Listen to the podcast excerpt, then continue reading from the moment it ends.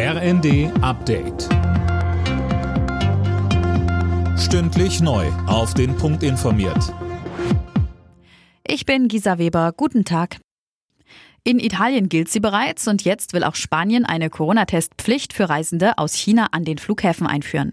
Wann genau die Regelung greifen soll, ist noch nicht klar. Grund für diesen Schritt sind die hohen Infektionszahlen in China.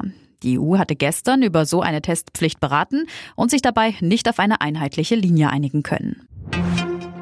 Das neue Bürgergeld soll pünktlich zum Jahresanfang ausgezahlt werden. Das hat die Bundesagentur für Arbeit erklärt.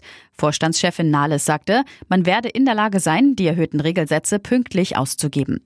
Das Bürgergeld soll Hartz IV ablösen und sieht höhere Regelsätze vor. Ursprünglich war geplant, dabei weitgehend auf Sanktionen zu verzichten, wenn Betroffene zum Beispiel Termine versäumen. Auf Druck der Union wurde das aber zurückgenommen. Die Krankschreibung wird mit dem Jahreswechsel komplett digital. Bisher ist es ja schon so, dass die Krankenkassen die Krankschreibung automatisch von den Ärzten bekommen.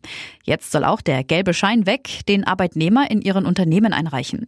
Die werden jetzt verpflichtet, die AU digital abzurufen. Sabine Wolter von der Verbraucherzentrale sagte zur Datenübermittlung. Die Daten dürften durchaus sicher sein. Der Weg von der Arztpraxis zur Krankenkasse läuft über ein ganz spezielles System, über die sogenannte Telematikinfrastruktur. Die ist besonders abgesichert und besonders verschlüsselt. Und auch der Weg äh, vom Arbeitgeber zur Krankenkasse ist abgesichert. Und was Pelé für die Fußballwelt war, war Vivian Westwood für viele Modefans.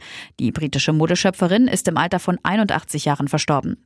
Westwood war für ihre exzentrischen Designs bekannt und gilt als Erfinderin der Punkmode. Alle Nachrichten auf rnd.de